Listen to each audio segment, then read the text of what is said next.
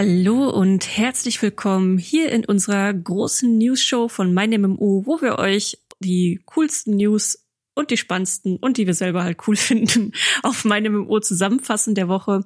Mit wir bin ich natürlich nicht alleine. Mein Name ist Leia Jankowski und mit dabei habe ich wie immer unseren lieben Schumann. Ich grüße euch. Der heute anscheinend äh, eine sehr tiefe Stimme hat. Ähm, ich habe auf jeden Fall eine sehr schöne Themenzusammenfassung für euch, denn wir haben viele coole Themen dabei. Äh, ich bin schon gespannt, ob wir es heute überhaupt schaffen, uns an die Stunde zu halten, ähm, weil es doch recht viel ist und auch ein paar philosophischere Themen. Und die Closed, fangen wir einfach mal an mit der Zusammenfassung.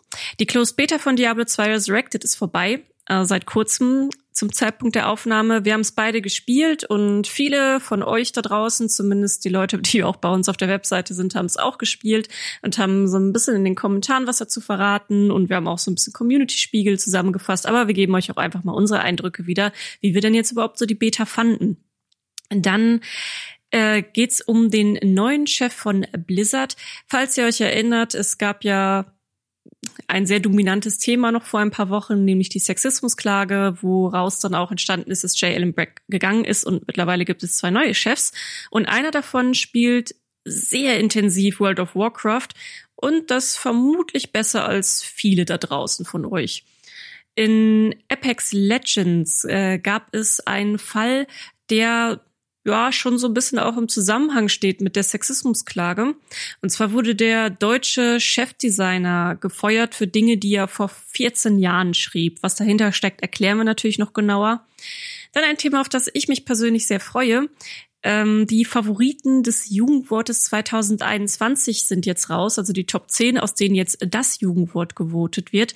Und da sind zwei mit bei, die aus dem Gaming kommen, unter anderem SAS und äh, das andere, das ist ein Teaser, das, da müsst ihr jetzt einfach zuhören, bis, bis wir bei dem Thema sind. Und ähm, dann haben wir noch MMORPG-Themen mit dabei, zwei äh, sehr spannende.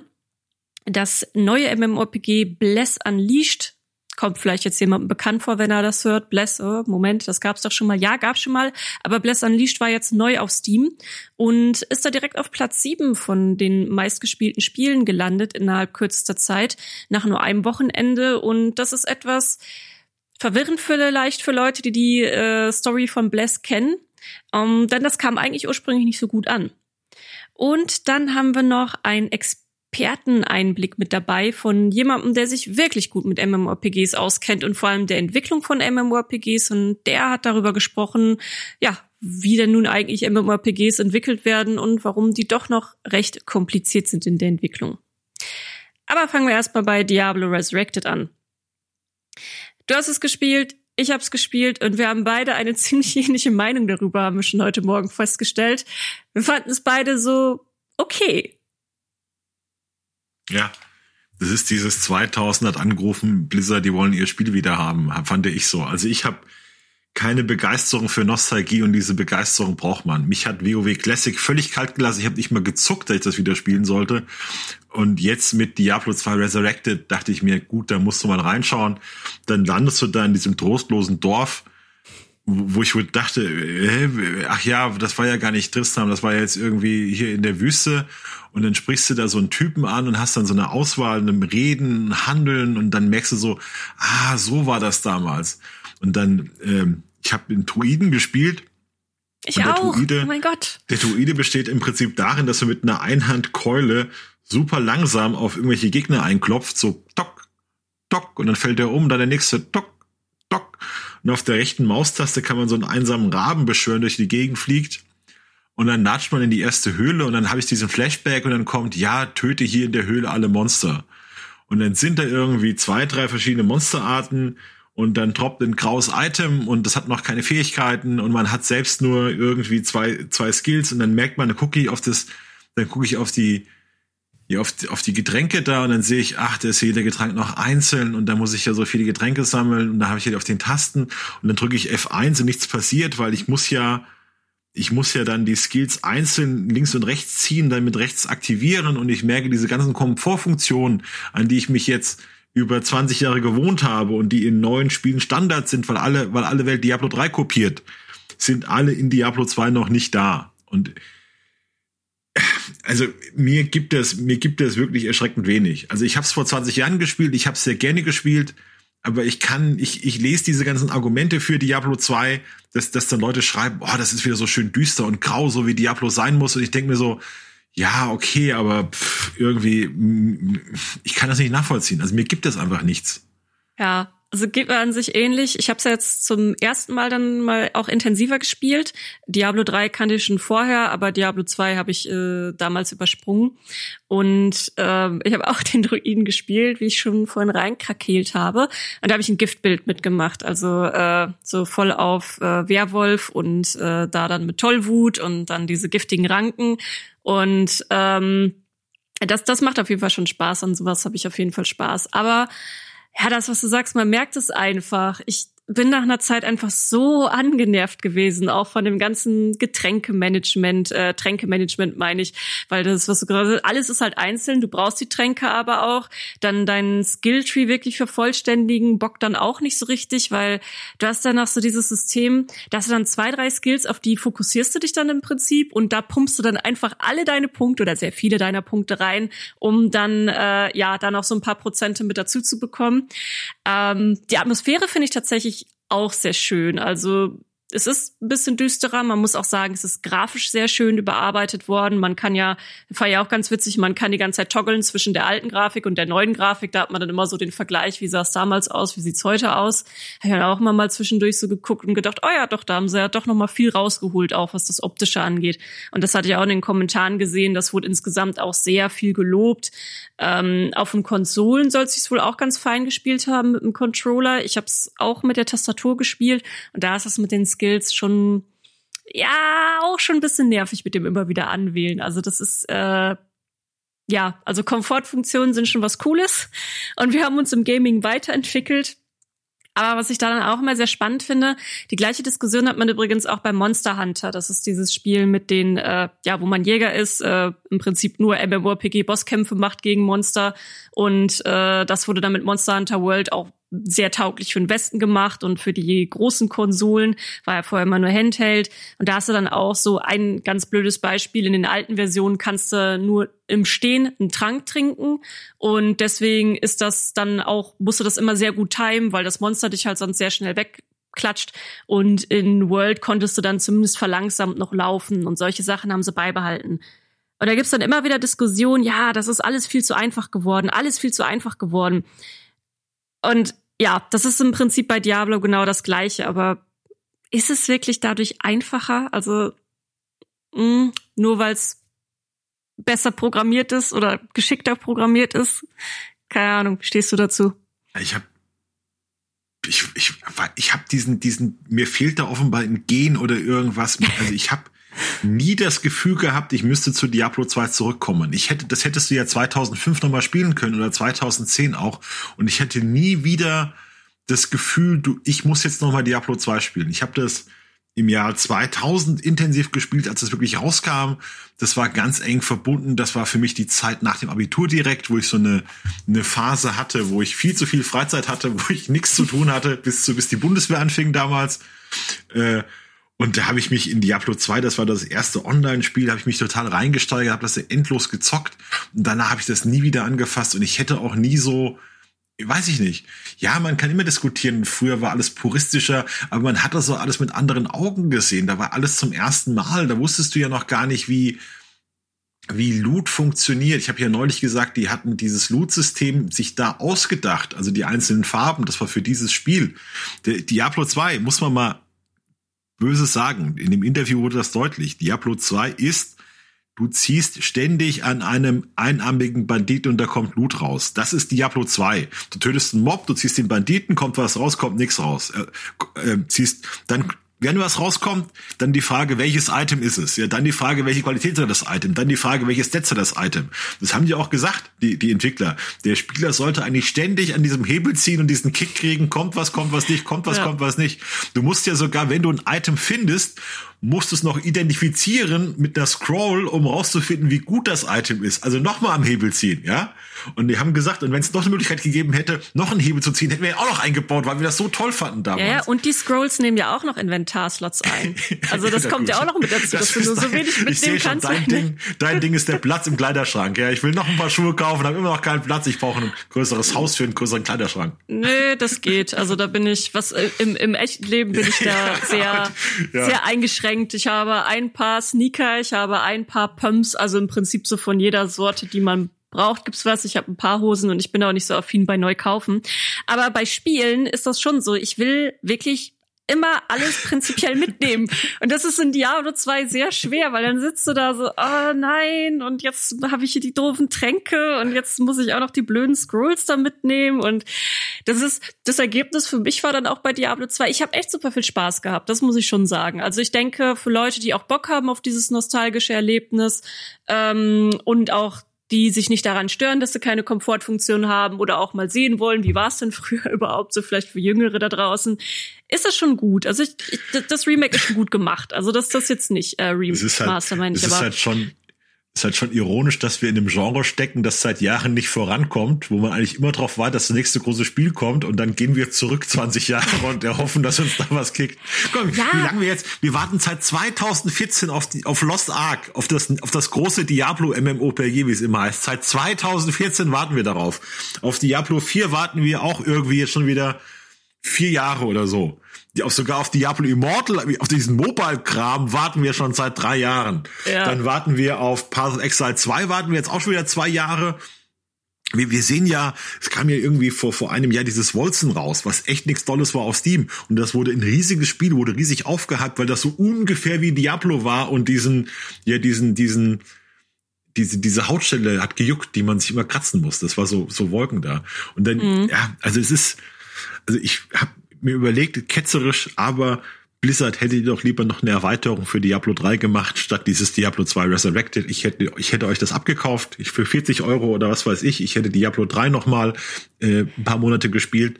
Auch wenn es nur ein neuer Akt gewesen wäre oder noch eine neue Mechanik oder was, das wäre mir lieber gewesen. Die hätten, aber das darf man ja nicht sagen. Ja, ja, und das sind ja auch unterschiedliche Teams. Also das ah. wird ja auch größtenteils durch Vicarious Visions da gemacht. Ähm also da, da, das, das ist, das denkt man immer so auch, ja, warum habt ihr nicht äh, das eine, äh, warum gebt ihr uns nicht den, den einen Fix, äh, anstelle jetzt Content nachzufeuern und das sind ja. halt immer unterschiedliche Leute, die dann da arbeiten. Weiß. Das eine macht das, ja, ich weiß. Ähm, das hättest du mal gesagt, hier, Vicarious Visions, äh, macht doch mal noch einen Akt für, ihr könnt das doch bestimmt. oder macht von mir aus, macht Diablo 2, baut nochmal Diablo 2 komplett in Diablo 3 ein, dann spielt das mit Mechaniken von Diablo 3. Ich weiß, das ist alles Quatsch, ja, das, das, das ist dann halt auch das Ding. Für mich war dann das Ergebnis, ich habe dann bis bis zum zweiten Akt konnte man das dann ja auch spielen, die Beta. Ich habe dann so bis zur Hälfte vom zweiten Akt gespielt, da auch ein paar Stunden reingesteckt. Und dann irgendwann habe ich so gedacht, ja, Diablo 3 ist jetzt, jetzt bin ich angefixt auf Diablo und habe einfach dann den Rest des Tages verdammt viel Zeit in Diablo 3 gesteckt, dann noch mal neu angefangen mit einem neuen Charakter und das war einfach so geil, weil du, also es ist es ist ja um einiges, ja, es fühlt sich ja auch um einiges einfacher an. Ja, ich ja. habe mehr gestruggelt tatsächlich in Diablo 2, eben auch was das Management von den Tränken angeht. Und oh Gott, ich bin ja auch so koordinativ tatsächlich gar nicht so gut. Und habe dann da auch die ganze Zeit, okay, jetzt muss ich erst diesen einen Skill wieder anwählen, jetzt wieder zurückgehen, jetzt wieder den neuen Skill anwählen. Und naja, Diablo 3 habe ich dann ganz gemütlich einfach auf der Couch mit äh, äh, über den Nintendo Switch gespielt, mit meinem Pro-Controller. Und da ist es dann auch so, so befriedigend, weil du direkt von Anfang an schon richtig coole Items findest und die Steuerung ist fluffig und du kannst mit den Skills so viel rumexperimentieren, auch über die Passives, die du dann dabei hast, die dann den Skill wieder leicht anpassen und Ah, da, da war ich dann auf einmal wieder voll hooked auf Diablo 3. Also das ist. Ich glaube, mir ähm, fehlt so dieses, ich glaube, mir fehlt so dieses, ich bin seit 20 Jahren Spielejournalist, ich liebe Spiele, wie sie früher waren, Gefühl. Also es gibt so einen Podcast, wo so alte Gamester-Redakteure, Gunnar Lott und äh, der Schmidt. Äh, auf ein Bier meinst du, oder? Nee, nee, das ist noch Stay Forever. Das Ach so, Stay Forever, Podcast. ja, ja, ja. Und die haben da über Diablo 1 gesprochen, als wäre es ein Rembrandt, den man im Nachhinein so betrachtet. Oh, damals in Diablo 2 war schon wieder viel zu verweichlicht. Und dann ist ich so angehört und gedacht, was war's? Ich war ich komplett anders als ihr. Also für mich war Diablo 3 einfach besser. Es tut mir leid. Ich weiß, es ist eine Ketzerei für viele, aber für mich ist dann, ich bin irgendwie so der Popcorn-Typ, ja. Also ich brauche nicht das, das cineastische Erlebnis mit Schwarz-Weiß, sondern ich kann dann auch in dieses, in dieses Cineplex gehen und 30 Euro für Popcorn und eine Cola bezahlen und mich da zwei Stunden lang vollballern lassen. Und das ist, finde ich gut. So ein, so ein Marvel Avengers Film, weißt du, so richtig so, Robert Downey ja. Jr. macht einen Spruch und ich lache ein bisschen, oh, dann ist es vorbei. Mir hat's gerade geklingelt, Entschuldigung. Ich oh. muss einmal kurz an die Klingel.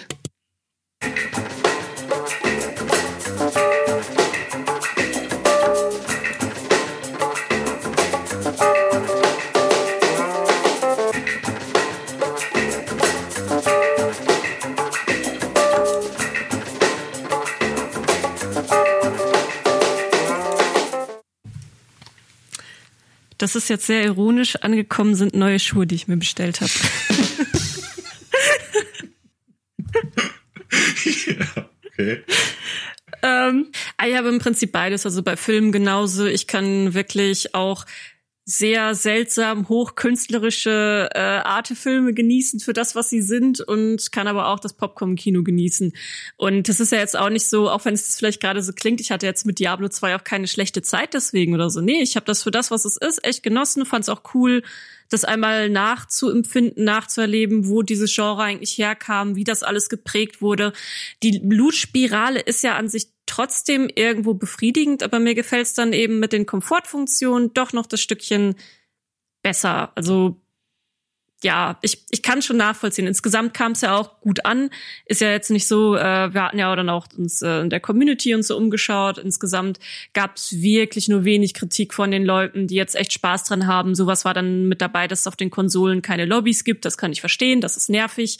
Ähm, aber wie gesagt, äh, jetzt kommt ja auch noch eine offene Beta. Falls ihr bei der geschlossenen nicht dabei wart, könnt ihr einmal auf meinen Spickzettel gucken. Genau, die offene Beta wird am 20. August um 19 Uhr starten und geht dann bis zum 23. August. Also ihr könnt euch auch locker einfach ein eigenes Bild jetzt vom machen. Also wenn der Podcast ausgestrahlt wird, ist es dann quasi heute. Ab heute könnt ihr euch dann abends ein eigenes Bild davon machen. Und äh, einfach mal reingucken. Also wenn euch diese Sachen, die uns jetzt vielleicht stören, nicht stören oder ihr einfach Bock habt, euch das mal anzuschauen, ob es was für euch ist, dann, dann könnt ihr das machen und euch ein eigenes Bild machen und dann äh, schreibt uns gerne mal in die Kommentare, ähm, wenn wir den Podcast auf der Seite veröffentlichen, was ihr denn so dazu denkt. Ich glaube, das ist so einfach eine Geschmacksfrage. Es gibt ja, ja bei WoW gibt's die Urdiskussion, sollte man sich Gruppen selber suchen wie es früher war, wie es eigentlich richtig ist mit sozialer Interaktion und Anschreiben, hallo, ich habe gelesen, du bist Tank, willst wollen wir zusammen hier in dieses Dungeon gehen? Oder ob du einfach faul auf den Gruppenfinder drückst und dir das alles automatisch machen lässt. Und dann, das ist halt die Frage, malst du den Kaffee selbst, weißt du, dann gehst du in die Küche und nimmst da die Kaffeemühle und machst das alles oder haust du auf den Knopf, wo, wo das rauskommt. Ja, das ist einfach, das ist auch eine Frage, was für, was für eine Einstellung man dazu hat. Ja, das stimmt. Wie gesagt, offene Beta ist gerade da auch wieder auf allen Plattformen außer der Nintendo Switch. Äh, ansonsten könnt ihr es überall ausprobieren und einfach mal reinschauen. Und ja, dann, wie gesagt, ich bin neugierig. Schreibt uns gerne, wie, wie ihr das gerade seht. Ähm, wir bleiben bei Blizzard. Und zwar beim neuen Chef vom Blizzard.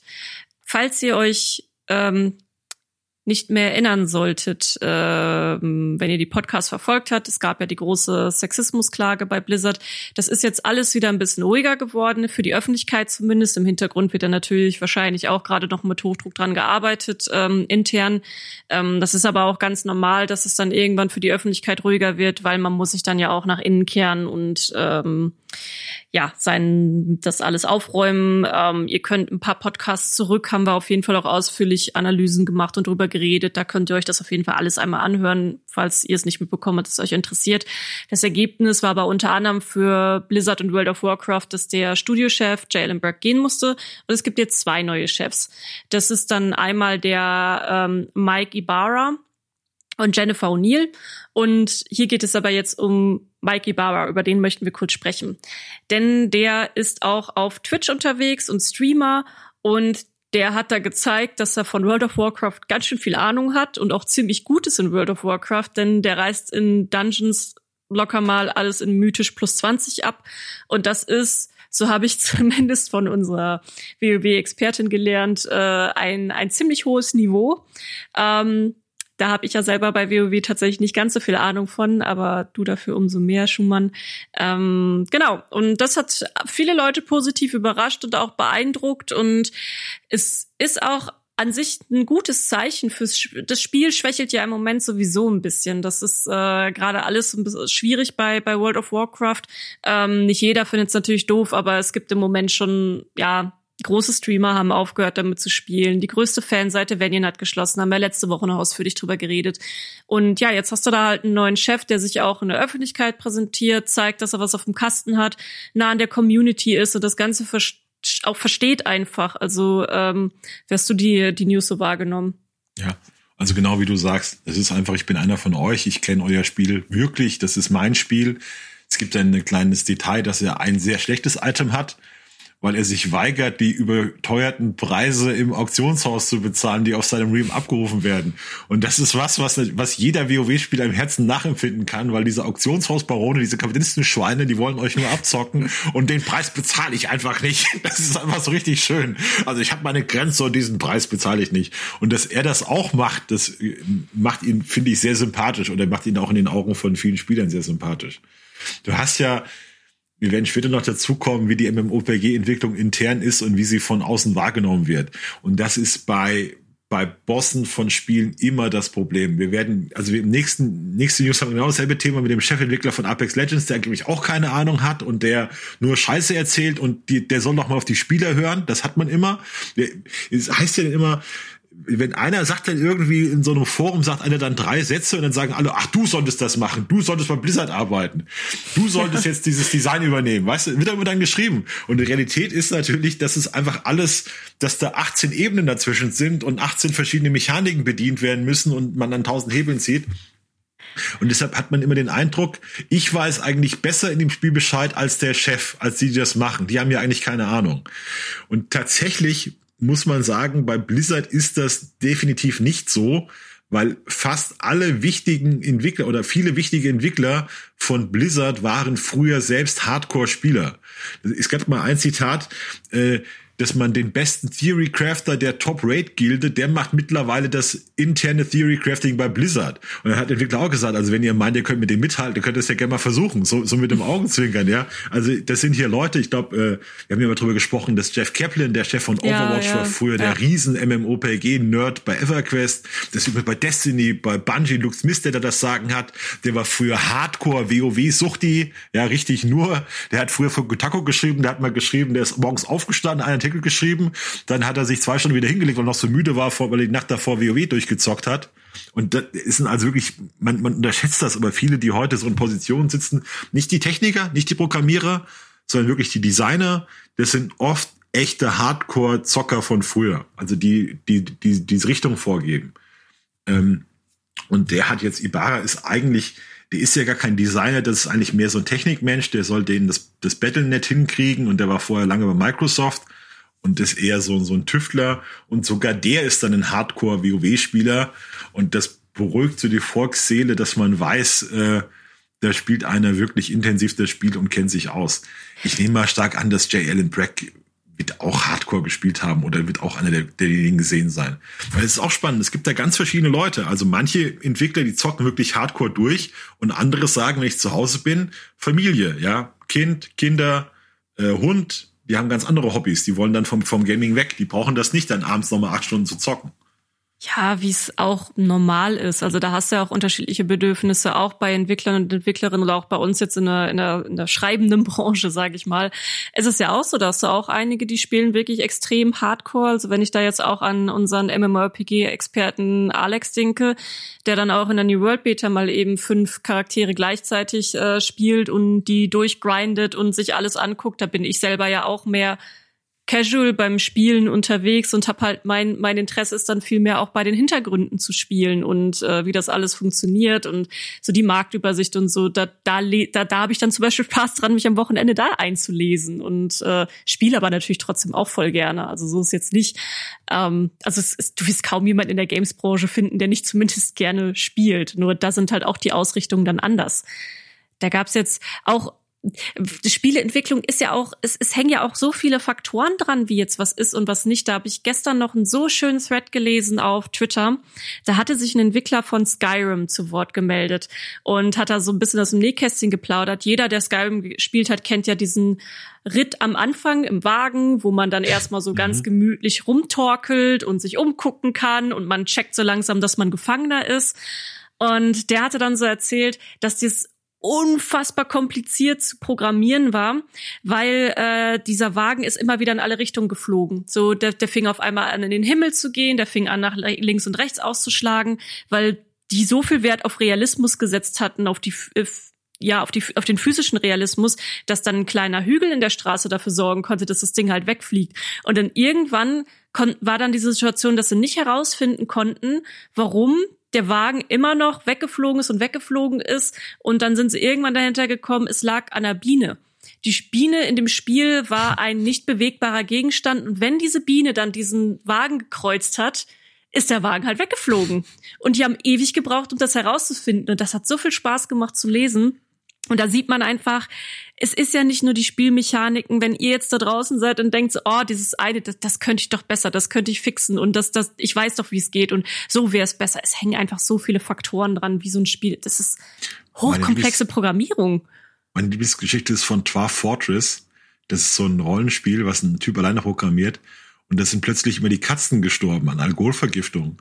Und das Spiel war so realistisch programmiert, dass die Katzen in der Taverne rumgelaufen sind und haben die äh, und haben dann irgendwie glaube ich, Alkoholreste im Fell gehabt und weil sie sich alle paar Minuten selbst säubern, indem sie sich das Fell ablecken, haben so viel Alkohol aufgenommen, dass sie an Alkoholvergiftung gestorben sind.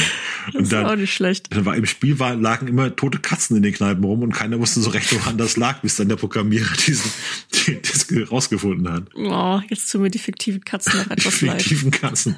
Die armen, ausgedachten Katzen, ja. Ah.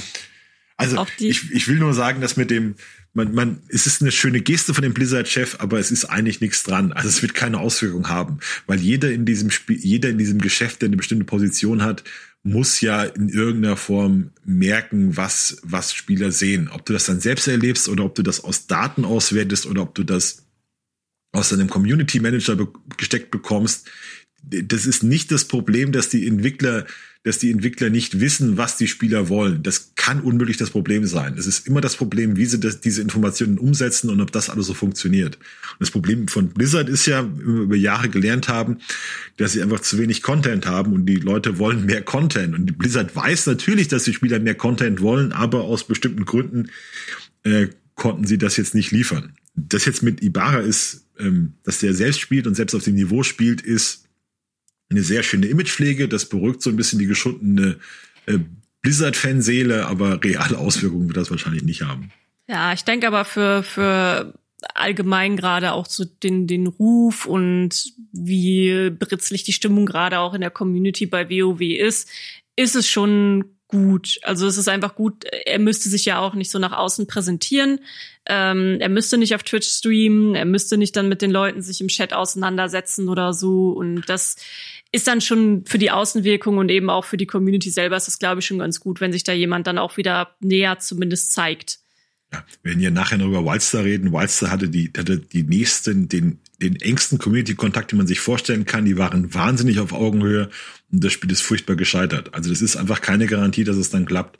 Du kannst auch Firmen haben wie EA, die gefühlt acht Kilometer weit weg sind von den Spielern und bei denen es trotzdem funktioniert, wo dann, wo dann die Spiele reinhauen. Ja, das ist also schwierig zu sagen. Ja. Ja, wir bleiben nur mit der nächsten News so ein bisschen noch am Blizzard dran, denn äh, da muss man den Zusammenhang verstehen, warum das so passiert ist. Apex Legends. Ähm, ist ein Spiel, das wir mal so, mal so behandeln. Äh, ist ein sehr gutes Battle Royale, muss man sagen. Also das ist schön programmiert, macht auch vielen Leuten Spaß. äh, schlägt aber nicht so ganz die krassen Wellen wie jetzt ein Fortnite. Ähm, da ist es nie ganz rangekommen. Deswegen covern wir es auch mal so sporadisch mit, weil das Interesse einfach insgesamt niedriger ist. Aber da gab's jetzt ähm, ein größeres Ereignis. Die haben ein äh, lange Zeit einen deutschen Chefdesigner gehabt und äh, namens Daniel Klein und der wurde jetzt gefeuert. Und das weiß man auch, dass er gefeuert wurde. Ist also jetzt nicht einfach spekuliert. Ähm, das, das steht fest. Er wurde gefeuert. Und da geht's um Sachen, die er vor 14 Jahren geschrieben hat. Und ähm, das Problem ist ja, wobei, ach, du hast es ja geschrieben, erzähl du ruhig mal. Er ist eigentlich eine spannende ist. Geschichte. Also Daniel Klein ist ein Deutscher und er hat angefangen als in Frankreich bei Goa hieß das. Goa ist so ein Zweitverwerter, die haben hier US-Spiele rausgebracht aus, aus Frankreich hinaus. Und er hat angefangen ganz unten als Spieletester für bei Goa und hat später dann die Übersetzung kontrolliert von Warhammer Online auf Deutsch. Dann hat er aber Karriere gemacht, schon in Frankreich wurde er zum Testlead befördert, ist dann zu Riot Games, zu LOL, hat da an Champions gearbeitet über acht, neun Jahre, richtig Karriere gemacht in Los Angeles und ist dann 2020 zu Apex Legends und hat es dort innerhalb von einem Jahr zum Chefdesigner gebracht. Also ähm, du hast eben gesagt, Apex Legends ist so so so so so mezzo mezzo, aber das ist Apex Legends ist für EA das der wichtigste Shooter, kann man sagen. Das ist das, was eigentlich Anthem hätte werden sollen. Die haben große Pläne in das Spiel. Das ist so die positive Überraschung für sie, weil das aus dem Nichts kam. Free-to-Play-Titel, Titanfall Nachfolger so ein bisschen und hat über Nacht, damit hat also keiner gerechnet, hat denen das einen Haufen Geld eingespielt. Also, also der hat's wirklich in, in 14 Jahren vom, ja vom vom Tellerwäscher zum Millionär gebracht. Also man muss da wirklich den Hut vorziehen. Wenn wenn du als Spieletester bei bei Goa in Frankreich anfängst, dann war's das eigentlich. Also da kommst du normal nicht groß raus. Das ist so ein so ein Job wie ja, weiß ich nicht, ja, wie wie Kassierer im Supermarkt. Das ist, ist, ist nichts, wo du, was du deinen Eltern erzählst, wo du da großen Erfolg hast. Und das ist aber so ein Einstiegsjob und der hat es wirklich von da, von da an zum Chefentwickler bei Apex Legends gebracht, einem der wichtigsten Spiele der Welt. Also da muss man erstmal wirklich die Hut vor, den Hut vorziehen. Das ist eine enorme Leistung, das in 14 Jahren hinzubekommen.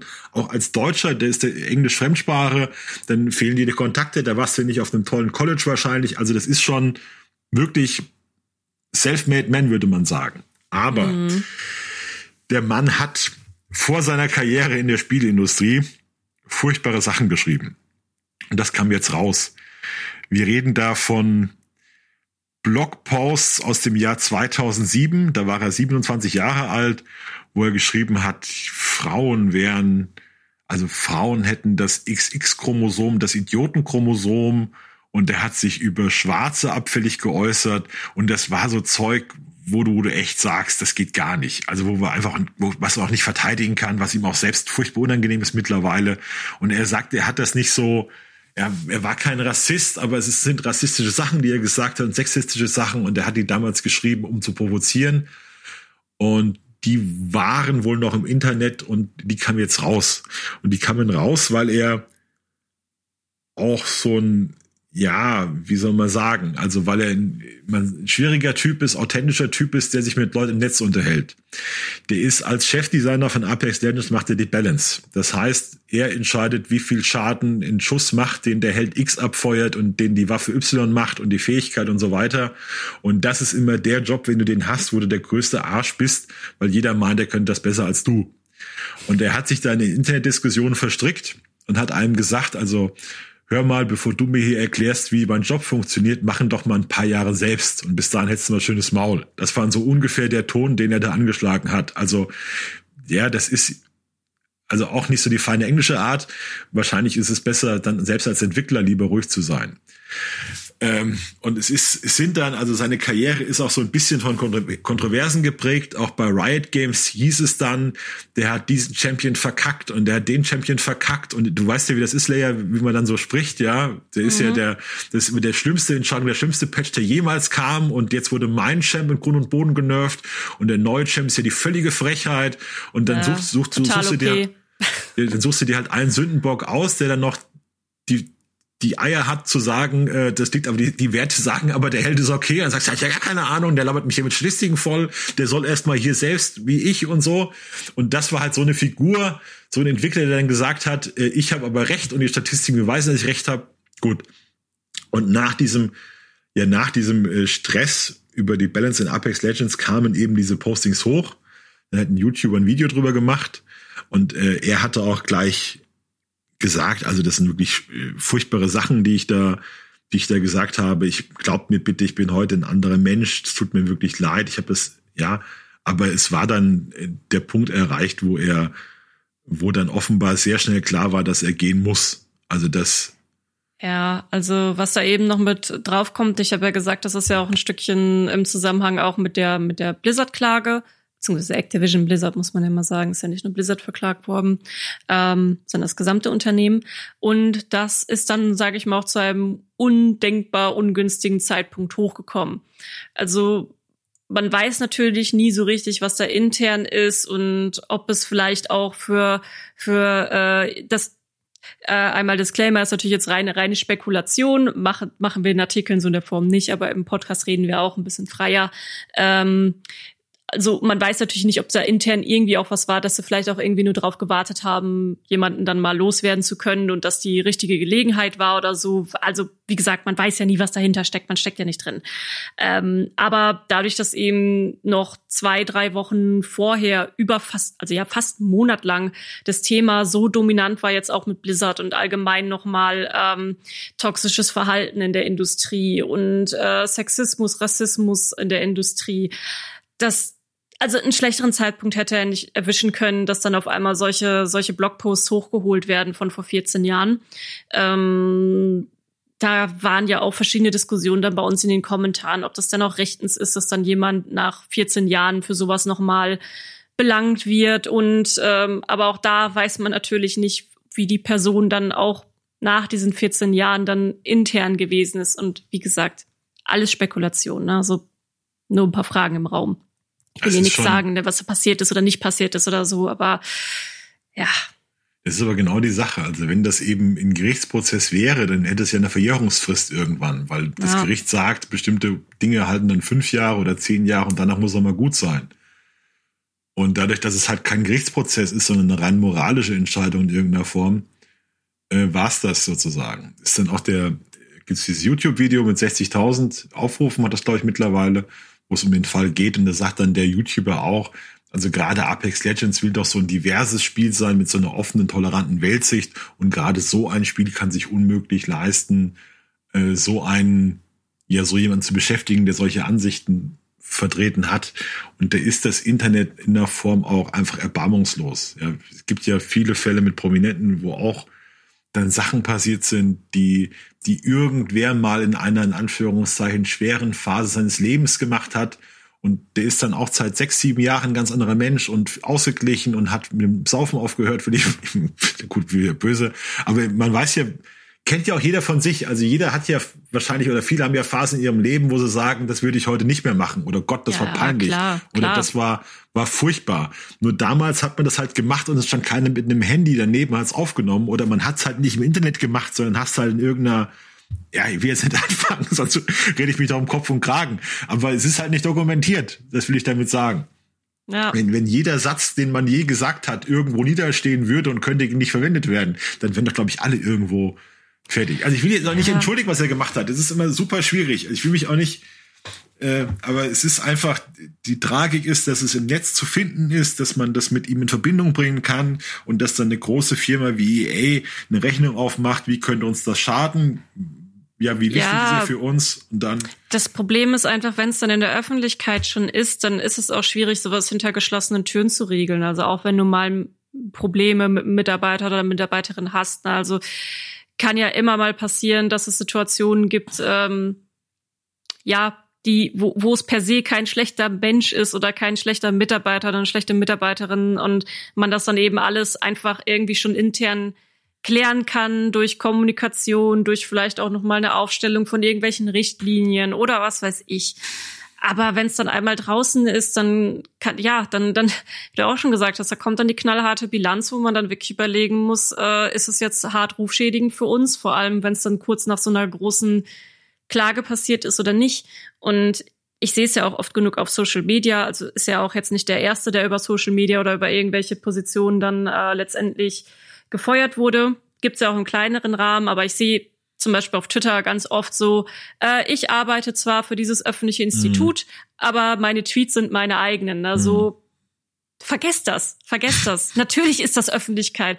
Und ich, äh, es ist natürlich, man sieht ja auch, was seine Mitarbeiter und Mitarbeiterinnen online machen oder nicht. Ich sehe ja auch von meinem Team, was sie tweeten und was sie auf Instagram machen und keine Ahnung. Also interessiert mich jetzt in dem Sinne natürlich auch nicht. Aber wenn sich da jemand öffentlich total daneben benehmen würde in irgendeiner Form, dann würde ich den vielleicht auch mal zur Seite nehmen und sagen, hey du, äh, der Tweet könnte vielleicht auch echt ein bisschen, bisschen komisch ankommen. Überleg dir vielleicht noch mal, ob du den nicht löschen willst oder so. Ähm, was, was ja, du halt siehst, natürlich lesen eure Chefs auch mit. Das ist. Ne? Also, also was du halt siehst, ist Streitereien im Internet sind immer scheiße. Also jedes ja. Mal, wenn du dich in der Öffentlichkeit streitest, siehst du wie ein Idiot aus und es kann gegen dich verwendet werden. Die Leute wünschen sich zwar immer so nahbare, authentische Chefs, aber dann sollen die auch bitte meine Meinung haben. Also ja. dann ist doch wieder jeder Kunde ist König und ich kann den größten Mist schreiben. Der Entwickler soll mir gefälligst zustimmen und mich ernst nehmen. Und wenn der Entwickler mir sagt, halt die Schnauze, dann mache ich den fertig. Ja, das schwingt halt so mit. Das heißt, du kannst das ist ganz kompliziert. Also du hast immer ein Machtverhältnis im Internet und wenn du der Entwickler bist, dann bist du in einem Machtverhältnis, dass du sozusagen nach unten schlägst. Wenn du einem Kommentator sagst, äh, der soll erstmal deinen Job machen, bevor du mit ihm red, bevor er mit dir reden kann, dann schlägst du nach unten sozusagen. Dann machst du jemanden, den Kunden blöd an. Und da siehst du immer schlecht aus. Und das ist im Internet, gibt's jetzt viele Skandale von irgendwelchen Streamern, die in ein Restaurant gehen und dann die die Bedienung schlecht behandeln oder, oder anmachen oder nicht so. Und dann ist dann jedes Mal der Streamer schuld. Der kann, die Bedienung kann noch so frech sein. Vom Streamer wird erwartet in der Situation, weil der, der Mächtige ist, der mit Öffentlichkeit, dass er ganz devot und defensiv ist und dass er dann sagt, äh, dass er im Prinzip das, das so anhören muss. Und genauso wird von Entwicklern erwartet, wenn der Kunde zu ihnen spricht, dass sie zuhören, dass sie sagen, vielen Dank für dein Feedback, dass sie lächeln und ja, mitschreiben und dass, dass man denen keine, dass man den Fans keine Widerworte gibt. Das, das wird erwartet. Das, das schwingt so mit. Ja, das ist einfach so ein Stückchen. Äh, Öffentlichkeitsarbeit ist halt das eine Ding. Mittlerweile ist jeder auf Social Media aktiv und macht ja im Prinzip für sich selbst auch so ein bisschen Öffentlichkeitsarbeit, wenn du so willst, wenn man es jetzt ein bisschen, bisschen weiter spinnt. Ähm, und ich, also im Internet, da kocht einfach so viel hoch, wenn man dann nur schreibt. Und ach, ich sehe es ja auch, also gerade Twitter ist da ja auch wirklich eine ganz schwierige Plattform.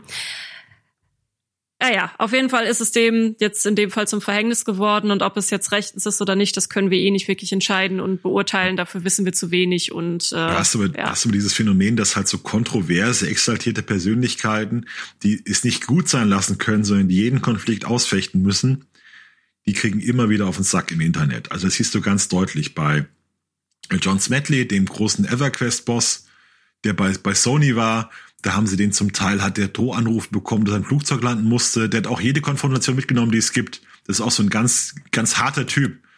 Und der ist jetzt auch, hat sich jetzt auch ganz zurückgezogen, aber jetzt für Amazon im Stillen oder ähm, ja, wen es da alles gibt. Also so, so diese Entwickler, die überall anecken, der Cliff Blisinski, der für dieses Lawbreakers gemacht hat, das ist auch so einer, der jeden Konflikt mitnimmt und die brennen dann echt aus. Ja, die haben es dann irgendwann, haben es irgendwann satt. Du, siehst es auch, Luke Smith hat, äh, der Chef von Destiny, der hat mal ein Interview gefüllt mit Eurogamer und da hat er gesagt, die Leute werden noch wenn die Leute wüssten, wie gut das hier ist, dann würden sie noch Geld gegen den Monitor werfen. Und das war halt so seine Art, wie er normal mit Freunden spricht. Und es ist mm. ihm mhm. so auf die Füße gefallen, da haben sich Leute noch jahrelang darüber lustig gemacht, dass das für ein arroganter Arsch ist sozusagen, der den Leuten das Geld aus der Tasche ziehen will.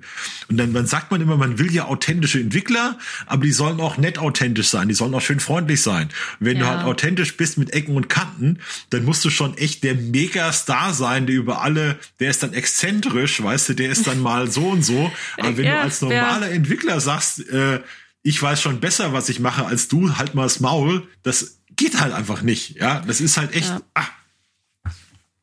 ja deswegen schwierig und äh, man kann nur immer wieder davor warnen, äh, wir hinterlassen alle unsere Spuren im Internet und äh, muss man dann so ein bisschen drüber nachdenken, was man da denn so von sich gibt und was nicht. Gilt ja auch nicht nur für Leute, die in der Öffentlichkeit stehen. Also, wie gesagt, ein, Chef kann überall mitlesen. Ähm, ja, kommen wir doch zu einem etwas lustigeren beziehungsweise lockereren Thema. Ähm, das Jugendwort 2021. Ich hatte es vorhin schon mal gesagt, es gibt eine Liste mittlerweile von den Top 10 und zwei davon kommen aus dem Gaming. Und ich werde jetzt auch auflösen, was das zweite ist. Aus SAS, aus Among Us habe ich ja schon gesagt. Ich gebe euch mal die komplette Liste. Also in den Top 10 sind gerade Shish, Mittwoch, Akkurat, Digger, Same, Geringverdiener, Cringe, Wild, Papatastisch und Sus. Ja, aus diesen zehn äh, Wörtern wird jetzt das Jugendwort des Jahres gewählt und ähm, Sus, wer Among Us irgendwo mal in den letzten ein, zwei Jahren gespielt hat, der wird es kennen. Denn Sus kommt von Among Us. Da ist ja das im Prinzip das Spiel ist ja wie Werwolf. Ähm, es gibt äh, ein, ein Saboteur auf dem Raumschiff, man muss ja das Raumschiff reparieren und einer ist ein Saboteur, bringt die anderen um und die anderen versuchen herauszufinden, wer der Saboteur ist. Und was sich da dann etabliert hat im Chat ursprünglich, war dann Sus zu schreiben. Zum Beispiel Yellow ist Sus, also die gelbe Figur ist die Sus und Sus ist einfach nur die Abkürzung für suspicious, übersetzt verdächtig. Das hat sich dann eben in der Jugendsprache so durchgesetzt, dass es dann auch für andere Sachen benutzt wurde. Also nicht nur für verdächtige Personen, sondern, keine Ahnung, jemand postet im Internet, ich habe den tollsten Kuchen der Welt gebacken und jemand anderes schreibt drunter Sus, so nach dem Motto, ah, das wage ich doch zu bezweifeln. Ja, und das andere ist äh, papatastisch. Ähm, hier darfst du einmal übernehmen. Äh, da du, du kennst den, du kennst den, den Hintergrund zu papatastisch noch ein bisschen besser als ich. Es ist ein deutscher Twitch-Streamer. Papa Platte heißt er aus äh, relativ jung noch aus Berlin, der in den letzten Jahren zu Ruhm gekommen ist. Der macht so alles, was Klicks bringt, auf Twitch ein bisschen und ein bisschen verpeilt. Und der kommt offenbar bei den jungen Leuten sehr gut an. Und da ist es eben papatastisch, wenn was herausragend ist. Ja, der ist auch äh, sogar weltweit unter den, ist glaube ich im Moment Nummer acht weltweit äh, von, von den Streamern. Also der ist wirklich nicht klein, ähm, schon ziemlich ziemlich groß, sehr erfolgreich gerade auf Twitch. Aber ach, ich ich finde es einfach spannend. Dann wollte ich auch gerne mitnehmen, dass jetzt eigentlich so zwei Jugendwörter gewählte aus dem Gaming-Kosmos kommen, beziehungsweise aus dem Twitch-Kosmos. Und ähm, weil es ist ja auch unter Hardcore-Gamern ist es ja auch immer noch so eine so ein Ding von, oh, wenn man Spiele spielt, ist man ja so ein Außenseiter und ein Nerd und das das das gilt ja schon lange nicht mehr. Und das ich habe das total verpeilt. Also ich bin wieder bin wieder echt so mittendrin reingekommen. Ich habe so den Among Us. Ich musste immer die Artikel schreiben, Pokémon Valkyrie und so immer sass sass sass. Und ich hatte war zu voll nachzuschlagen, was das heißt. Ich habe mir überlegt, das heißt bestimmt disgusting, also eklig aber war völlig daneben. Weißt du, Sus, Disgusting? Ich dachte, das passt, weil das wurde ja dann einfach irgendwie so und so verwendet. Das haben wir einfach nur Sus geschrieben für alles und dachte ich, das heißt bestimmt eklig. Ja, schön, schön daneben gelegen, ja. Nee, ist für suspicious. Also was ich ja. tatsächlich jetzt überall lese, ist cringe. Das ist cringe. Und das, das finde ich so unnötig, weil das heißt einfach peinlich. Das ist ja nichts anderes als peinlich. Wofür braucht man dann ein Wort? Cringe.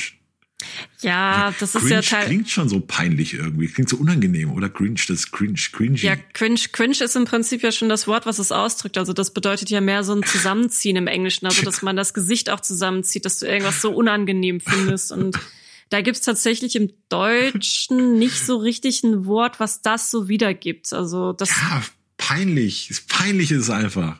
Hast ah, du mal ah, gesehen? Nee, cringe, cringe geht Cringe geht tatsächlich noch ein Stückchen weiter. Also bei Cringe, da geht es schon darum, dass sich wirklich alles in dir zusammenzieht, so dass du irgendwas so unangenehm findest. Fremdschämen ist es, glaube ich. Es gibt diese ja. wunderbare Szene, wo, wo Ninja am, am Höhepunkt seines Ruhms im, in New York der steht und zu Leute ruft, äh, jetzt sollen alle mal diesen Tanz machen, diesen Floss und kein Mensch bewegt sich und er geht dann ans, Pult, ans Pult und ruft, ich sehe hier nicht genug Bewegung. Das ist so schlimm. Das habe ich heute, heute wieder gesehen. Das ist wirklich die schlimmste. Das ist wirklich cringe. Ja, was ich nicht so ganz verstehe, ist Digger, weil das war auch schon in, in meiner Jugend, war Digger schon ein Ding. Digger? Zumindest, ja, ja. Sowas wie Dude im Englischen, keine Ahnung. Ähm, ja, aber wie gesagt, ich finde es einfach ganz, ganz äh, spannend, interessant, dass einfach zwei Jugendwörter diesmal so aus dem Gaming gekommen sind. Bin mal gespannt, wer gewinnt. Gibt's auch ansonsten nicht so viel mehr zu erzählen, aber dann seid ihr zumindest, ähm, unsere Zuhörer und Zuhörer sind ja im Schnitt ein bisschen bisschen was älter schon. Also nicht mehr unbedingt das, was man als Teenager bezeichnen würde. Dann wisst seid ihr jetzt zumindest auch auf dem neuen Stand, was jetzt aktuell äh, bei den Jugendwörtern äh, ja zu, zur Auswahl steht. Mal gucken, ob der Gewinner dann tatsächlich Sass oder Papatastisch wird. Die Community von Papa Platte könnte es vielleicht möglich machen, weil viele Leute können ja wählen und mal schauen. Wäre dann aber auch wieder ein, ein interessanter Hinweis auf, auf die Macht von Twitch und Communities. Ähm, gut, wir hatten ja jetzt schon so viel angeteasert, dass wir noch über MMORPGs reden werden. Und ähm, ich würde mal sagen, wir fangen jetzt an, hatte ich auch schon so angekündigt, mit Bless Unleashed. Da wurde uns ja auch für letzte Woche ein bisschen auf die Finger geklopft, dass wir das gar nicht im Podcast mit drin hatten, obwohl es da eben diesen Release gab. Und da haben wir euch recht gegeben, das haben wir einfach vergessen, so ein bisschen letzte Woche. Und nehm's dafür heute mit rein. Ähm, Bless Unleashed, ganz schwierige Vorgeschichte kommt aber auf Steam gut an. Ähm, ist da auf Platz 7 sogar gelandet nach nur einem Wochenende. Hat ähm, mal ganz schnell schauen. Äh, insgesamt, äh, das ist noch nicht so lange her, ja, so am so rund um 12. 13. August sowas, hatte es dann eben nach dem Wochenende, wo es rauskam, schon 72.963 Spieler und Spielerinnen und äh, 76.273 an der Spitze äh, das ist schon, hätte ich nicht erwartet, muss ich ganz ehrlich sagen, bei der Vorgeschichte. Du? Ja, die Vorgeschichte war halt wirklich übel. Bless Online war ein MMOPG, das schon in einigen anderen Ländern gelaufen war, das immer durch eine gute Grafik äh, begeistert hat. Das war ein bisschen vom Spielprinzip her wie WoW, kann man sagen, aber mit einer neuen zeitgemäßen Grafik. War eigentlich ein sehr großer Hype da. Kam dann nach, nach Deutschland, nach Europa, ohne große Beta, ja, ohne groß reinspielen zu dürfen, wurde gleich für Vollpreis verkauft. Äh, technisch furchtbarer Zustand, hat überhaupt nicht funktioniert, Server zusammengebrochen, ganz schlimm. Ist dann innerhalb von kurzer Zeit wirklich gescheitert und abgebrannt, das Spiel. Hat viele ganz bitteren Beigeschmack im Mund hinterlassen, weil es dann hieß, man konnte es nicht zurückgeben. Oder wer dann zu spät dran war, hat er wirklich Geld versenkt. Viele fühlten sich betrogen, wirklich betrogen, weil die Entwickler Aussagen gemacht hatten, dass das jetzt eine überarbeitete Version ist und dass man nochmal einen Neuanfang wagt. Und dann hieß es aber, ja, es war nur Early Access, haben wir euch ja vorher gesagt. Und also da ist, ist viel kaputt gegangen. Wir haben also Bless, haben, wir haben schon Ärger bekommen, wenn wir den Namen nur sagen. Also es war eigentlich unter jedem Artikel zu, zu Bless Unleashed steht jetzt auch, dass ihr dieses, wird uns vorgeworfen, wir eine Frechheit, dass wir gekauft sind, dass wir dieses, äh, dieses betrügerische Spiel überhaupt noch bewerben, steht dann immer da. Dabei hatten wir, wir bei Bless Online, sorry, falls ich gerade zwischengrätsche, ich möchte nur einmal erwähnen, dabei hatten wir bei Bless Online damals sogar eine Kaufwarnung ausgesprochen. Also ja, ja. Also ist jetzt nicht so, dass wir das unreflektiert einfach auf der Seite hatten, aber gut, andere Geschichte. Ja, also, dieser, also dieser Name Bless ist wirklich ähm, mit, mit sehr negativen Emotionen verbunden bei vielen, die das auf dem PC gespielt haben. Es kam dann einige Monate später, kam ein anderes Team an, das gesagt hat, sie wollen jetzt ein Konsolenspiel bringen, Bless Unleashed. Und da haben wir schon so gesagt, ups, ja, wenn ihr damit Bless, ist vielleicht keine gute Idee. Und die haben das aber durchgezogen und es war dann auf den Konsolen, auf Xbox kam das zuerst, kam es auch erstaunlich gut an, muss man schon sagen. Also es kam deutlich besser an als das erste Bless. Und man liest jetzt so, dass sie eben, das Problem bei Bless war ja auch nicht das Spiel an sich, sondern es war die technische Ausarbeitung. Es waren der Serverzustand, es waren die vielen Bugs. Das war an sich offenbar, es gibt auch einige, die haben das gerne gespielt, war das in, in guten Spielen im Kern irgendwie, das aber durch den technischen Zustand und durch die ganzen Umstände um den Launch extrem schlecht rübergekommen ist. Ich hatte es damals auch äh, zumindest angespielt und es war halt einfach ein sehr klassisches MMORPG. Also ein sehr klassisches Themenpark MMORPG, wo sich ja viele auch immer noch nachsehen. Und das, das, das, diese Lücke sollte Bless Online damals so ein bisschen schließen, aber war dann einfach tatsächlich technisch gesehen katastrophal und so wirklich Endgame war auch nicht vorhanden und deswegen mit der ganzen Vorgeschichte war ich wirklich, wirklich erstaunt, dass dann letztendlich das Bless Unleashed dann so gut auf Steam lief. Und die Leute äh, es hat wohl viele Parallelen zum ursprünglichen Bless, also sind die, sind viele Assets übernommen worden. Äh, auch wenn das Team halt sagt, hier arbeitet ein anderes Team dran, wir haben damit nichts zu tun, sind halt, gibt's halt doch einige Parallelen. Und jetzt diese Version, die technisch ausgereifter wirkt, scheint vor allem in China gut anzukommen. Da kommt wohl ein Großteil der Spieler her. Aber ja. äh, auch hier hat es gute Probleme. Er hat es, hat es gute, gute Kritiken bekommen. Das ist aber halt ganz schwer, das von seinem, das von diesem negativen Eindruck von Bless Online zu lösen. Das sind also die Kritiken sind durchdrungen von, von Wut und Ärger über das ursprüngliche Bless noch. Das muss jetzt der Nachfolger oder der, was heißt Nachfolger, das, das Parallelspiel in irgendeiner Form, äh, muss das jetzt noch ausbaden und bekommt da noch viel reingewirkt, was die Leute eigentlich noch damals Bless Online reinwirken wollten, aber nicht mehr dazu kamen. Ja, ja, also ich, ich weiß auch gerade ehrlich gesagt nicht, ob man es so einfach mal empfehlen kann, sollte, wie auch immer. Aber wenn man sich für MMORPGs interessiert und vor allem auch Themenpark MMORPGs, dann ist es sicher mal zumindest ein Blick wert, dass man sich näher damit beschäftigt und mal auch auf Steam schaut, äh, ob es vielleicht was für einen selber ist oder nicht. Ähm, ja, und, ob so. es sich letztendlich so halten wird, ist auch noch fraglich, ähm, weil es stehen immer noch große neue Sachen in den Startlöchern. Ja, Alien kommt demnächst ja auch noch. Dann haben wir New World natürlich noch in der Pipeline, Lost Ark. Also ich, ich würde mal sagen, es ist eher so ein, bitte?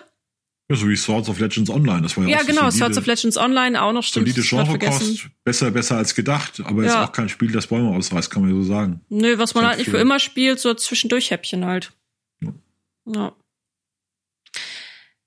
So. Ja. Wir hätten vor, vor ein, zwei Jahren hätten wir für so Spiele getötet, so ein bisschen. Es gab ja die große Krise, wo dann Astelia über, über drei, vier Jahre lang das beste neue MMOPG war. Und Astelia ist genau so ein Spiel, wo man sagt, es macht nichts groß falsch, hat Alex mal schön gesagt. Astelia macht nichts groß falsch, das MMOPG macht nichts besonders gut, aber ist okay. Und ansonsten hast du als MMOPG-Spieler einfach die Wahl, ob du die großen fünf spielst, also WoW, ESO, Black Desert, Final Fantasy 14 und Guild Wars 2 oder ob du irgendwie ganz abstrus Free-to-Play Asien mal schaust, was zu machen, oder du musst halt, also dann irgendwie wartest du halt auf New World Lost Ark, ja, das sind halt gerade so die Alternativen. Das ja. Ist ja auch nicht, also dem MMOPG-Markt geht's ja nicht so schlecht. Es ist halt nur, ähm, sind halt die Spiele, die einmal da sind und groß sind, die gehen halt nicht mehr weg. Das heißt, WoW verschwindet nicht, sondern WoW kannst du dann immer spielen, wie Final Fantasy 14 oder so. Und da ist dann wenig Platz dafür, dass irgendwie im Jahr drei, vier tolle neue Spiele erscheinen. Ja, es ist MM MMORPG-Entwicklung läuft ja auch dementsprechend schleppen. Es sind riesige Probleme und es gibt jemanden, der hat sich sehr intensiv damit beschäftigt und das ist der äh, Stephen Frost oder ja, nicht verlesen, gut. Und äh, der kommt ursprünglich von Wildstar. Über den haben wir auch eine News geschrieben. Der war vier Jahre lang, ähm, ja, hat da einen sehr wichtigen Job auch bei Wildstar gemacht, hat auch bei Amazon äh, gearbeitet, bei Blizzard und bei Nexon und hat sich eben vieles angucken können. Und der hat jetzt äh, kürzlich erklärt, warum die Entwicklung von MMORPGs eigentlich so schwierig ist und was alles schiefgehen kann. Und ähm, Genau, da hattest du den Artikel zu geschrieben. Kannst du mal seine Eindrücke so ein bisschen, bisschen schildern? Ja. Also Stephen Frost ist, muss man erstmal herausstellen, wirklich ein super Typ. Also der ist, war damals das Gesicht von Wildstar, so ein bisschen punkiger Typ, ja, aber also ein ganz, den man eigentlich sofort mag. Und der hatte auch so einen eigenwilligen Humor. Ich habe ja vorhin schon gesagt, also die Bewerbung von Wildstar, die Vorstellung von Wildstar war so mit das Beste, was ich jetzt in, in zehn Jahren MMOPGs gesehen habe, weil das so flippig war, so anders, hat so zum Spielen eingeladen, das war eine Kommunikation ganz auf Augenhöhe und äh, Frost war da der Mann und tatsächlich äh, ist er aber schon sehr früh weg von Wildstar. Also Wildstar war kaum, war, kam glaube ich im April 2014 raus und Frost ist im Oktober 2014 gegangen, schon nach wenigen Monaten. Und das war schon was, wo man gesagt hat, oh, das ist schwierig. Und er erwähnt das jetzt auch. Er sagte also, dass einer der typischen Risiken von MMOPGs ist, es kommen so schöne Angebote rein, wenn das Spiel gerade schlecht läuft. Also wenn du, also das ist, eine, ist ein Einblick in die Entwicklungsgeschichte von MMOPGs und es gibt diese Phase nach dem Release, da ist das Team furchtbar ausgebrannt, hat so viel Arbeit vor sich und genau dann kommen Angebote von anderen Firmen rein. Hier, wir machen ein neues MMOPG, wir zahlen die 80 zu 5 Millionen Dollar und es ist so schön. Ja, bei uns kannst du alles machen, fang doch mal bei uns an.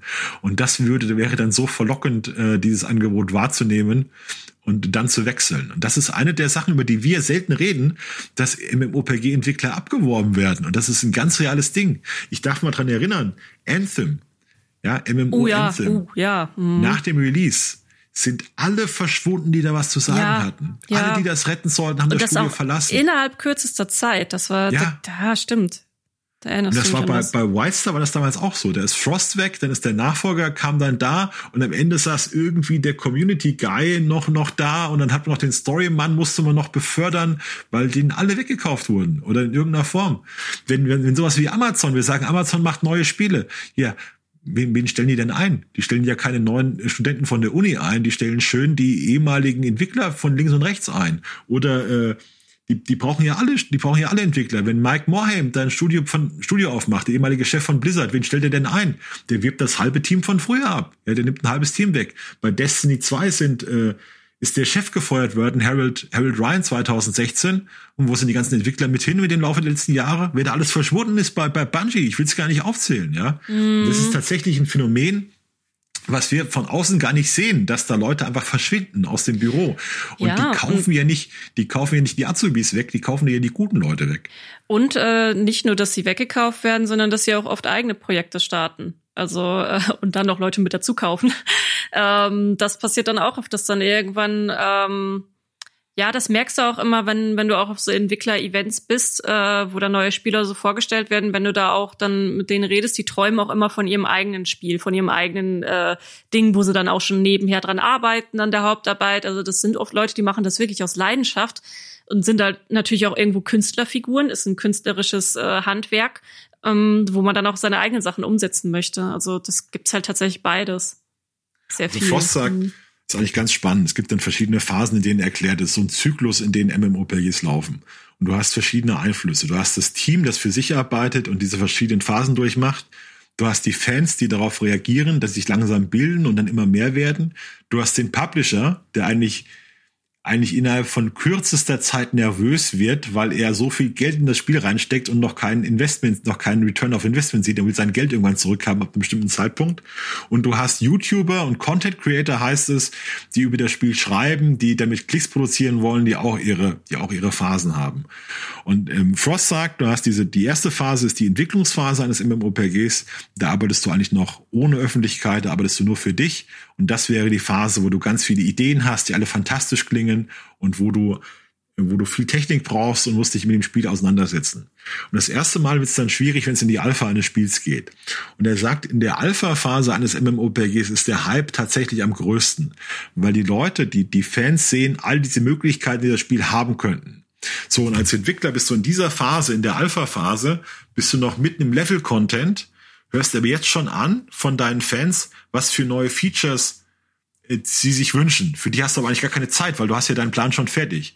Und du müsstest eigentlich jetzt schon im Endgame sein, am Endgame-Content arbeiten, aber die Fans sagen dir erstmal, was du alles noch im normalen Level-Content verbessern musst. Mhm. So, dann mhm. fangen YouTuber fangen dann an zu schreiben, oh, das ist jetzt das neue WoW oder das ist jetzt die Atempause von WoW. Also der, die Erwartungen, dass der Hype-Level ist schon riesig, obwohl du noch kaum was hast. So, ja. der Publisher Publisher wird schon langsam nervös, weil zu dem Zeitpunkt hat er auch schon vier bis sechs Jahre entwickelt. Du hast schon 60 Millionen Dollar vorgestreckt und du hast noch, bist noch ewig weit vom Release weg. Was auch spannend ist, Frost sagt, in dieser Phase, wo du entwickelst, da guckst du dir auch neue MMOPGs an und jedes Feature, was da kommt, ist ja was Neues für dich. Und stell dir mal vor, du entwickelst ein MMOPG und hast dieses mega neue Feature. Und jetzt kommt ein neues MMOPG und hat das auch schon.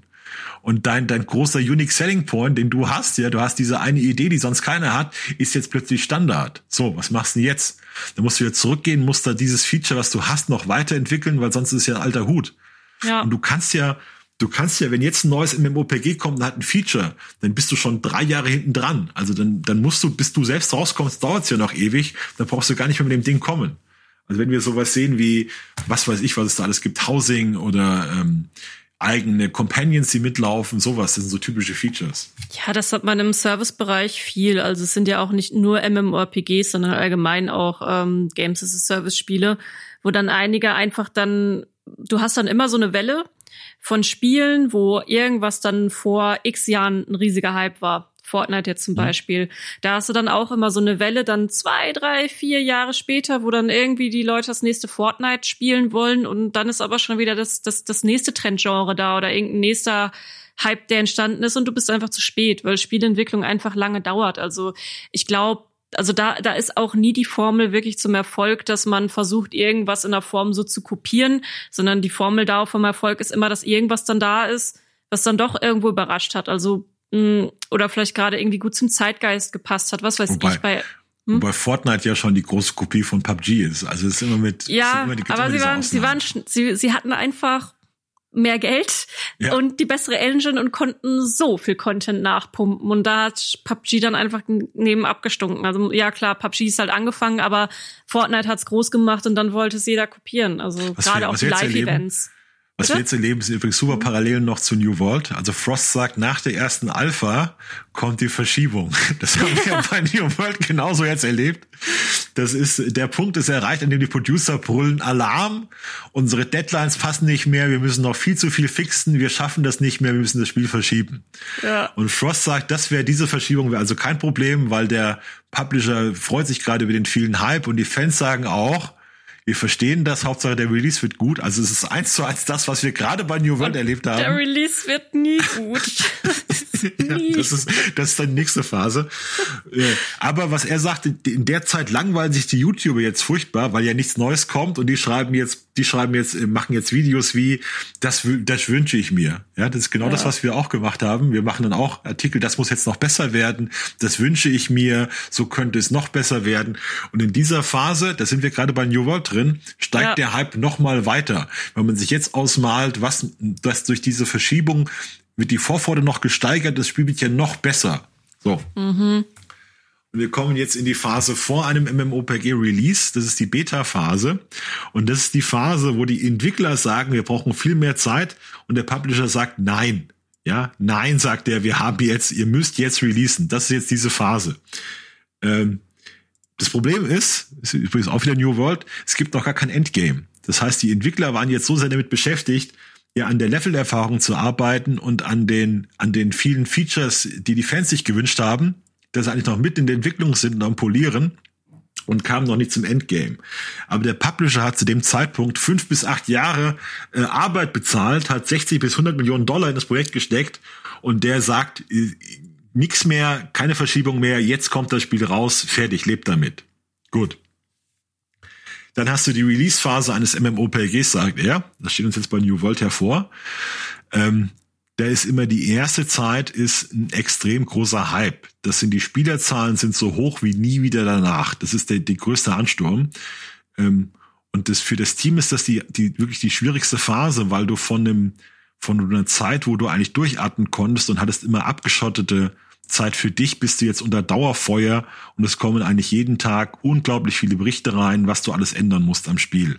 Du musst Bugs mm. fixen, du musst Features verbessern, dann geht's um das Tuning und das Balancing der Klassen, das stimmt nicht, das wissen wir ja alle, dass das typisch sind. Du hast Serverprobleme vor allem. Und in der Phase ist das Team eigentlich richtig kaputt. Also das ist, die sind da, haben sie jetzt jahrelang durchgearbeitet, hatten diese schwere Vor-Release-Phase und die sind eigentlich fertig. Und Frost sagt, genau jetzt kommen die Angebote an. Äh, wechsel doch zu unserem, wechsel doch das Spiel, fang doch bei uns neu an, programmier doch was. Und das wäre das Problem. Dann hast du eine sehr schwierige Situation. Du hast die, die, die YouTuber und Content Creator merken nach einer Zeit, oh, der Hype lässt nach, ich bekomme auf meine Videos nicht mehr so viele Klicks wie vorher. Ich sehe Schwierigkeiten. Und ja. Frost sagt, die Leute versuchen dann positiv zu bleiben, aber du merkst, es fällt ihnen schwerer. Also die Außenstehenden. Du merkst, die Fans werden frustriert, weil es gibt ja noch kein Endgame. Das ist das nächste Problem. Und das ist eine ganz schwierige Phase, sagt er, äh, diese, diese, diese Phase direkt zum Release. Wenn das jetzt überstanden ist, sagt er, kommt die Nach-Release-Phase dann kommt der erste große Patch, in dem du als Entwickler alles gibst, wo du das Endgame bringst, bringst neue Zonen, du hast die Bugs verbessert, du hast also viel repariert und was passiert? Nix. Er sagt, zu dem Zeitpunkt steigen die Spielerzahlen kaum noch an. Also dieser erste Patch kommt, der alles besser macht, aber der Hype ist eigentlich schon vorbei. Die Leute sind weitergezogen und es ist jetzt eine Situation, wo du dann eigentlich nur noch für, ein, für deine Kernspielerschaft äh, entwickelst. So, was passiert jetzt? Die YouTuber machen jetzt ein Video und merken, das Spiel ist tot und machen ein Video, warum ist das Spiel eigentlich tot? Was haben die Entwickler alles falsch gemacht? Ja, und für und dieses Video. Ja, und für dieses Video bekommen sie dann wieder Rekordzahlen. Das ist wieder das Video, was durch die Decke geht und wo alle dann sagen, das hast du toll analysiert, weißt du? Und ja, du solltest da entwickeln. ja, du kriegst dann deinen Lob dafür. Ja, während die, die, während, während die Teams dann da schon am Stock gehen, das ist allgemein ja auch bei, bei Service Games, dass sich das ja so geändert hat. Da gibt's, gibt's auch ein paar mehr Aussagen zu von unterschiedlichen Devs, also jetzt auch nicht nur High-End-Devs, sondern auch äh, kleinere, die halt aussagen, dass sich das zu früher einfach verändert hat mit, wir haben unser Spiel auf die CD gebrannt oder was auch immer, auf was für Datenträger auch immer und es ist fertig. Nee, die eigentliche Arbeit fängt eigentlich erst an, wenn das Spiel draußen ist und das macht es teilweise mittlerweile auch so schwer, ja, dass die Leute nicht reihenweise ausbrennen. Das, weil das, sagt, das ständig sagt, Dauerfeuer. Sagt Frost auch genau so. Er sagt, ja. das Team, das weiß, wie das Spiel geht, ist zu dem Zeitpunkt entweder ausgebrannt oder schon weg, also schon bei anderen Entwicklern. Ja. Ja, das ist auch, ich meine, das merken wir bei uns ja in der Berichterstattung genauso. Wir, wir machen ja in der Regel auch diese Vorhype-Phase mit. Da sehen wir auch immer, wenn ein Spiel gut ankommt oder Neugier auf das Spiel da ist, da laufen dann ja auch die Artikel wirklich wahnsinnig fantastisch. Da kannst du über jeden Furz im Prinzip berichten und äh, alle wollen es aufsaugen und lesen. Und ähm, dann gibt's dann eben so nach dem Release diese Flitterwochenphase. Das ist auch aus der Jobperspektive meine Lieblingsphase bei Spielen. Die geht so ungefähr drei Monate, ähm, wo dann auch gespielt wird ohne Ende. Die Leute entdecken ein neues Spiel. Es werden Geheimnisse gelüftet. Es werden Tipps ausgetauscht. Es ist allgemein eine sehr positive Stimmung in der Community. Man tauscht sich eben, wie gesagt, aus. Man findet neue Freunde, neue Gruppen. Und ähm, das ist so auch berichterstattungsmäßig das, das Schönste, weil du da einfach auch die Leute sind dir dankbar für Service, sind dir dankbar für Tipps und äh, es ist viel in den Kommentaren los, das macht sau viel Spaß. Und irgendwann ist aber diese Flitterwochenphase vorbei, nach diesen drei Monaten ungefähr. Und äh, ja, dann kommen halt so die ersten Probleme. So, und das ist doof und mein Endgame fehlt und eigentlich ist das ja auch verbuggt und äh, da war dies dann auch wieder doof und ähm, ja, das ist halt aufgefressen im Prinzip, aber eigentlich müsste es ja weitergehen, weil es ist ja ein Service-Spiel und wo ist mein Endgame? Und dann kommt halt irgendwann der, der erste Patch der große. Und dann geht das Interesse auch wieder nach oben, auch bei uns. Äh, das sieht man dann auch. Da werden dann die Artikel wieder gelesen, es kommen mehr kritische Kommentare und dann hast du halt immer diese Entwicklungszyklen, wenn ein großes, wenn ein Spiel halt da, langfristig da bleibt, wie jetzt in World of Warcraft oder so, wenn dann die großen Patches kommen, da ist dann auch wieder sehr viel Interesse drauf und da machen wir dann auch wieder mehr Berichterstattung und dann flacht es wieder langsam ab. Und ähm, da gibt's dann auch nicht mehr so viel krassen Traffic auch für uns drauf. Also das, das merkt man dann einfach. Da das schreibt man dann auch vor allem für eine feste Spielerschaft. Außer bei Pokémon Go. Da bleibt der Traffic für immer steil. Du siehst halt bei diesem ganzen System ähm, dieses Problem, dass du als Entwickler bräuchtest du eigentlich nach dem Release, wenn die Fans aber am meisten erwarten, bräuchtest du eigentlich diese Ruhephase von mal zwei, drei Monaten nichts. Und das war ja. ja früher so, da hast du dein, hast du dein Halo gemacht oder irgendwie dein, dein Skyrim und dann war es auch mal gut bis die DLCs dann kommen mussten. Aber du hattest ja einen, einen klaren Zeitplan, dann arbeite ich Crunch oder dann arbeite ich viel und danach fahre ich komplett auf Null runter. Und für die Entwickler ist es so, dass sie in den Monaten vor einem Release hart arbeiten und in den Monaten nach einem Release noch härter eigentlich. Und daran zerbrechen offenbar viele Studios oder bekommen das nicht gebacken.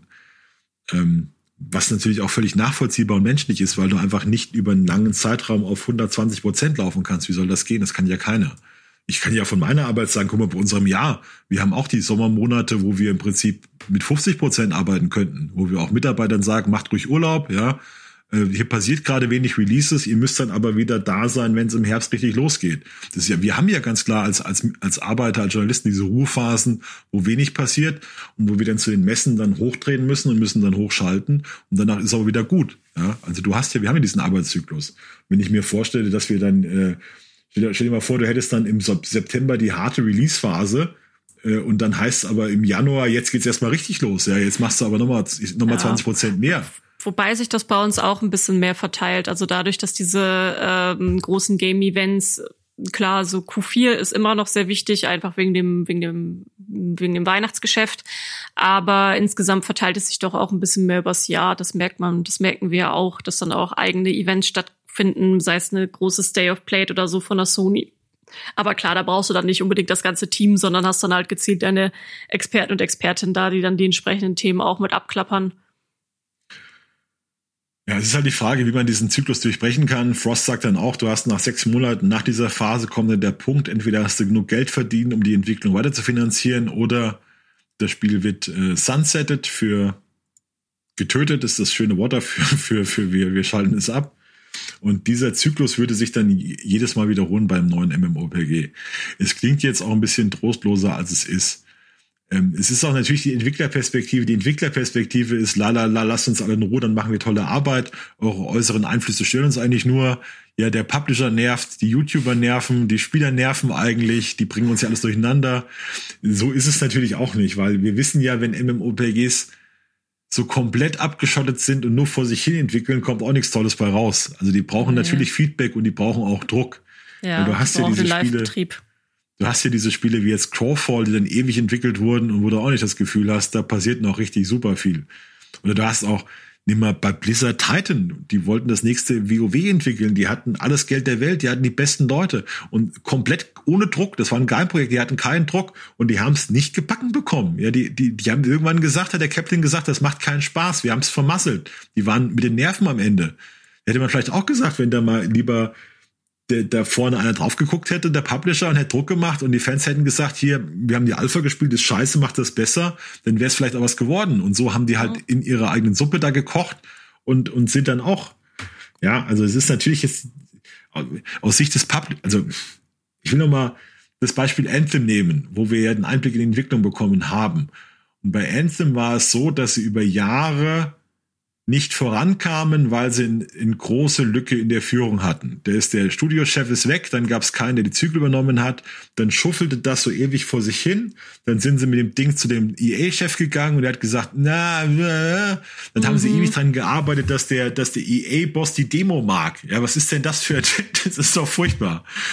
Und halt die erfolgreichen MMORPGs, es ist wieder auch so eine, so eine, so eine so ein blödes Klischee, aber die erfolgreichen MMORPGs wie Final Fantasy XIV, die sind top-down geführt. Der gibt, der Chef gibt die Richtung vor, dann hat er seine Lieutenants, die ihm alles machen, was er sagt, wo er, der Oki Yoshida ist der allergrößte, der ist Gott, was der sagt, wird gemacht. Dann ist das genau durchgeplant von A bis Z und dann läuft das. Und bei Wildstar, wo Forst dran gearbeitet hat, das war so ein Feel-Good-Projekt und wir reden mit der Community und wir machen ganz viel und das ging furchtbar schief. Man muss dann auch vielleicht sagen, vielleicht brauchst du dann Darth Vader im Hintergrund, der dir deine Leute auf, auf Zack hält, dass sie dir dein MMOPG machen, wie das sein muss, ja? ja. Chris, Chris Roberts bei Star Citizen hat auch Geld ohne Ende reingeballert. So wie ich im Prinzip bei meinem MMO. Ja, die große, die große finstere Herrscherin Leia, ja, den Prinzessinnen-Namen und dann, ja. Nee, es ist ja. wirklich, also ich will da nicht. Nee, das, das äh, wahrscheinlich brauchst du einfach, wie es im Leben oft so ist, diesen gesunden Mix aus beiden. Du brauchst natürlich das Community-Feedback, du brauchst doch mal Gegenwind. Wenn nur einer immer, also auch ein Yoshida wird natürlich auch seine Berater haben und nicht alles nur in seinem Kopf alleine machen. Also da kommt in der Regel dann auch nichts Gutes bei rum. Also es sind in der Regel bei guten Sachen auch verschiedene Köpfe, die daran arbeiten. Ja. Aber ein bisschen überzogen haben wir heute. Ist auch nicht so schlimm. Haben sehr viele, wie ich finde, spannende Themen mit dabei gehabt. Ich hoffe, ihr fandet sie genauso spannend da draußen. Wenn ihr mehr davon wollt, dann folgt uns natürlich überall da, wo es Podcasts gibt. Also ähm, wir sind jeden Freitag regelmäßig mit so einer News-Show dabei und machen auch mal zwischendurch Specials. Unser letztes ging zum Beispiel um den E-Sports. Also wenn ihr das alles nicht verpassen wollt, dann auf jeden Fall folgen. Und schreibt uns natürlich gerne Feedback, da freuen wir uns immer drüber. Und ansonsten wünsche ich euch wie immer einen schönen Tag, einen schönen Abend, ein schönes Wochenende oder was auch immer ihr diesen Podcast hier hört.